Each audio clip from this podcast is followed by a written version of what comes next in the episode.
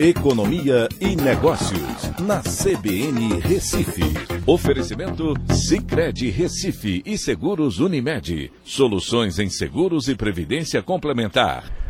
Olá, amigos, tudo bem? No podcast de hoje eu vou falar sobre a Petrobras, que reduziu o preço do diesel em 4,07% para R$ 5,19.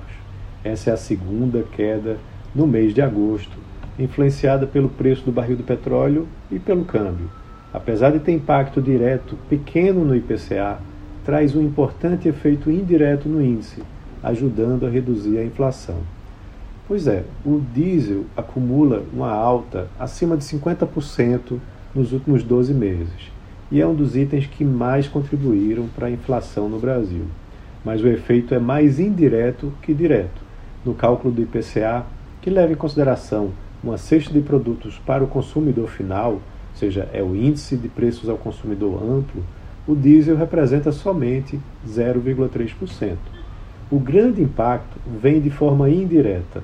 O diesel está presente na logística de todas as cadeias produtivas, afetando o preço dos produtos que são enviados do produtor até o consumidor final, ou seja, passando pela central de distribuição, pelos atacadistas, onde tem o frete, né, todos esses entrepostos, aumentando o preço do produto.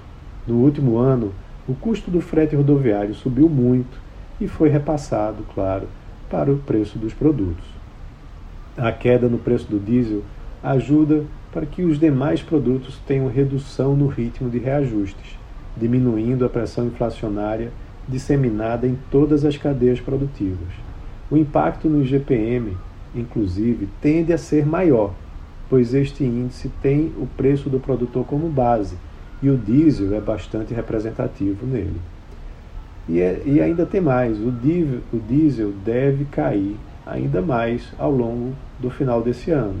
Ao analisar as perspectivas para os preços do petróleo para os próximos meses, essa perspectiva é de queda, por conta da expectativa de desaceleração das economias mundiais. E o câmbio, por sua vez, também pode ajudar, principalmente depois das eleições, quando toda essa turbulência de incertezas passar. Então é isso, um abraço a todos e até a próxima.